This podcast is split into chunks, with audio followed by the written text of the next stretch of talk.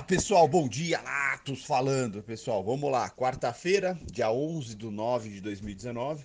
Vamos ao panorama do dia aí. Nesse momento, os índices mundiais, alguns positivos, outros negativos. Os índices chineses fecharam é, em leve queda ali por vários motivos, mas o principal deles é que deveria ser, em teoria, até um motivo positivo, mas não foi interpretado dessa forma.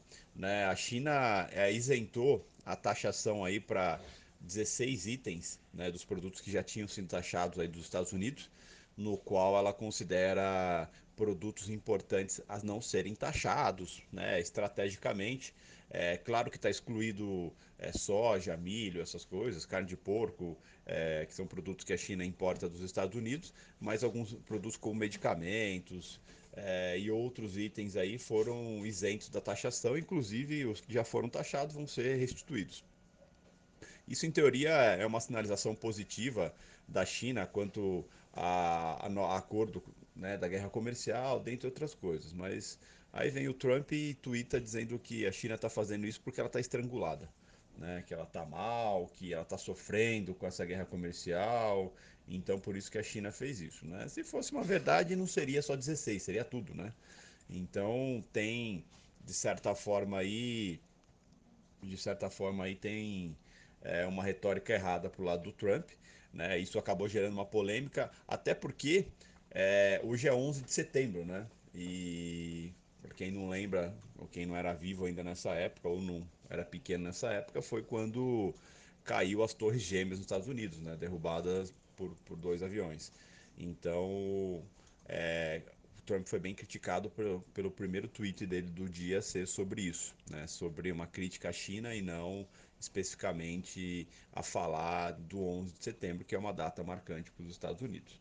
E fora isso, na China também saiu é, a fabricação de carros, né, no qual veio é, abaixo do, do, esperado também. A China que vem revolucionando é, o seu sistema automotivo justamente para começar a diminuir a poluição na China, principalmente gerada por carros, né? Ela está incentivando muito a criação e a fabricação somente de carros novos que sejam elétricos, né?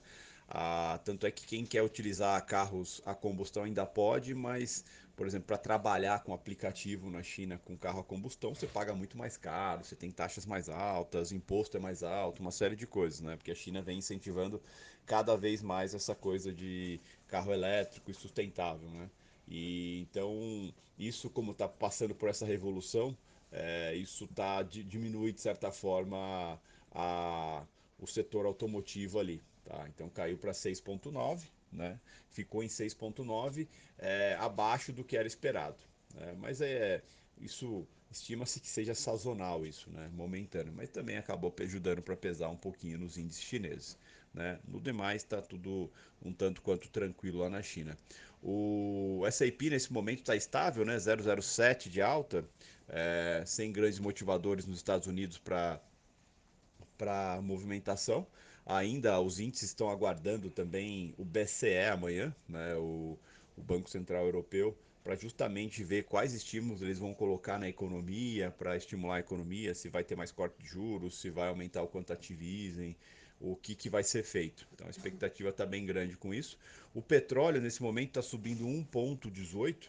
O petróleo que ontem teve uma surpresa nos estoques, né? É, vieram muito abaixo do esperado. Né? Na verdade não tinha uma estimativa, mas veio muito negativo. Veio menos 7 milhões e 200 mil barris né? É, negativos do estoque. Isso mostra que é, a tendência é se consumir mais petróleo para estabelecer esse combustível, esses estoques. E vale lembrar que os últimos dados de estoque vêm vem vindo bem baixos, né? Justamente, justamente é porque ainda a atividade econômica dos Estados Unidos está funcionando, né? As fábricas estão consumindo. Hoje saiu pela manhã o relatório da OPEP e ele diminuiu aí em cerca de 80 mil barris para esse ano a, o consumo, né? É, a média de, de 1 milhão 0,20 barris por dia. né? Essa estimativa era cerca de 1 milhão e 100 mil barris por dia, e por ano que vem diminuiu essa estimativa em 60 mil barris. Né? A OPEP acredita que o mundo vai crescer menos esse ano e, e também ano, ano que vem. Né? É uma estimativa dela, mas isso acabou não abalando muito o petróleo. Né? Isso, esses relatórios da OPEP acabam motivando ela mesma a cortar a produção. Tá? Então, é, seja por motivos próprios ou por análise mesmo, isso incentiva eles a cortarem a produção devido à baixa demanda e para manter o preço do petróleo aí nas regiões que está. Né? O petróleo está 1,15 de alta, 58 dólares 06 o WTI. É, falando de Europa, nada decidido sobre o Brexit ainda. É, meio que o Boris Johnson está meio apertado ali, está na parede, não tem muito o que fazer, né? Uma das opções dele é de fato renunciar ao cargo é, ou tentar fazer um Brexit é, negociado até o dia 31. É bem difícil, né? Porque a, a, própria Europa já perdeu a paciência também, né? Alguns países da Europa lá, França, Espanha, já não querem nem muito conversar mais sobre a situação. Então, é, a situação do Boris ali está meio complicada, então isso acaba gerando uma certa tensão ali, mas não muito. Mas o euro nesse momento está pesando, né? Mas o euro está pesando com expectativas do BCE amanhã, né? Já está aí meio que precificando é, uma expectativa sobre como vai ser os estímulos e se esses estímulos vão ser suficientes, né? Para a economia europeia, para a União Europeia como um todo se restabelecer, né? Voltar a se movimentar. Vale lembrar que o bloco ali é muito grande e muito importante para o mundo. Né? E aí também o bloco é afetado pela guerra comercial entre Estados Unidos e China.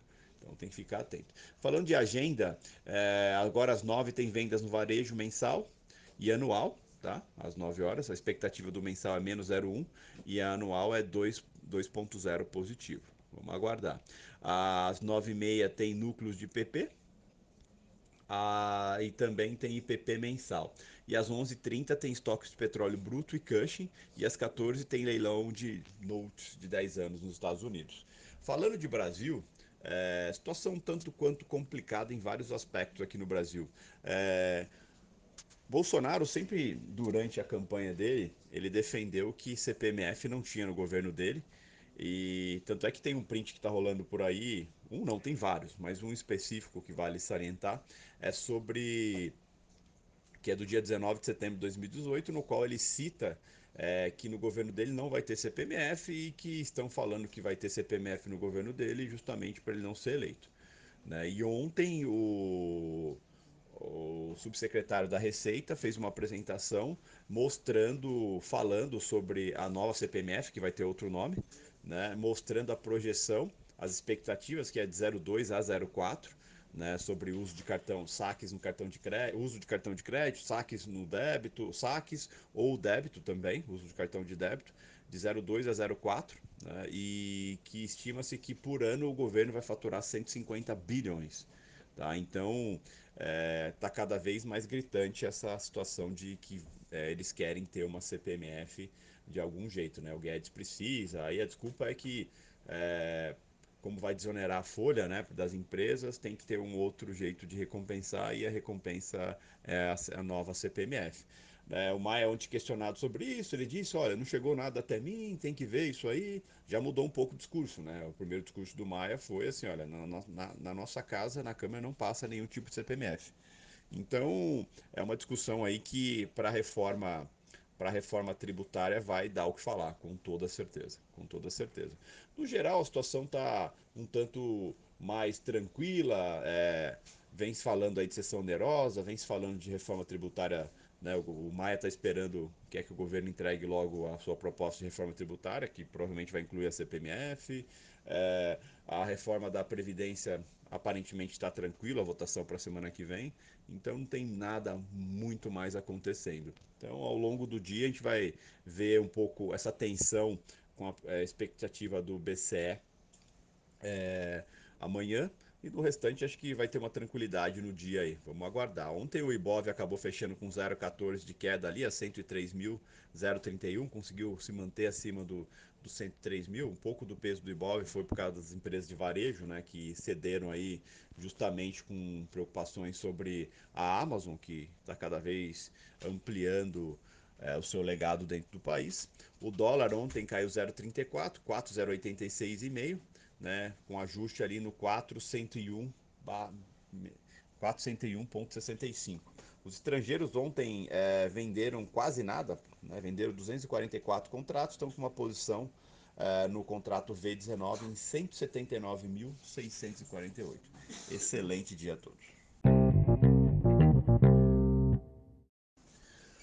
Fala pessoal, boa noite. Latos falando, pessoal. Vamos lá, quarta-feira, 11 de 9 de 2019. Vamos ao panorama de encerramento aí. É, hoje pela manhã, os índices mundiais estavam aí, de certa forma, mistos, levemente positivos, levemente negativos, ainda digerindo alguns dados chineses e digerindo também, de certa forma, positivo, é, o fato da China excluir aí 16 produtos das taxações aí é, dos Estados Unidos, né? De produtos dos Estados Unidos, ela tirou 16 da lista aí é, remédios, entre outros aí. Claro que nenhum referente a agrícolas, né? Soja, carnes ou qualquer coisa do gênero agrícola. Mas foi uma sinalização positiva. Positiva no aspecto de mostrar que a China está disposta a negociar, a, a, baixar a guarda em alguns aspectos, desde que os Estados Unidos é, busquem a mesma coisa. Tá? Então isso é, é bem importante. E isso é, em, em, teoria é positivo, mas na parte da manhã o euro estava pesando muito, refletindo expectativas amanhã com o BCE, né, com se vai ter corte de juros, se vai ter estímulos à economia, como que vai ser a atitude do BCE amanhã. E então isso estava fazendo o euro pesar, o índice dólar estava forte, continua forte o índice dólar, né? E então isso ia desenhando um pregão até com um índice negativo e com dólar positivo. É, mas em todo caso, é, às 9 horas tinha agenda, né? tinha vendas do varejo aqui do Brasil, mensal e anual, e elas surpreenderam muito, revertendo completamente o quadro do mercado. Né? A expectativa era que viesse 0,1 negativo na, nas vendas varejo mensal e vieram 1% positivo. Né? Isso chamou muito atenção, mudou bastante a, o contexto. E aí, vendas no varejo anual a expectativa era 2% positivo, veio 4,3%, mais que o dobro. Né? Isso foi suficiente para inverter completamente o cenário. O dólar abriu abaixo do, dos 4,100, é, no qual o leilão estava precificando é, abertura acima dos 4,100 e o índice abriu positivo e assim se manteve ao longo do dia todo.